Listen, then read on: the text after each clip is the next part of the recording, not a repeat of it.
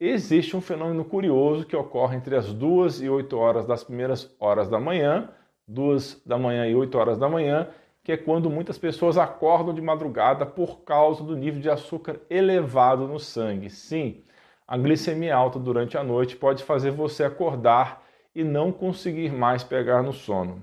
O normal e ideal é que você acorde de manhã com a glicemia baixa, ou seja, glicemia normal, só que isso não acontece com algumas pessoas. Quero que você entenda que esse açúcar elevado que faz você acordar no meio da noite está vindo do seu fígado que está produzindo glicose extra, porque você provavelmente está com resistência à insulina ou está se tornando pré-diabético ou mesmo diabético.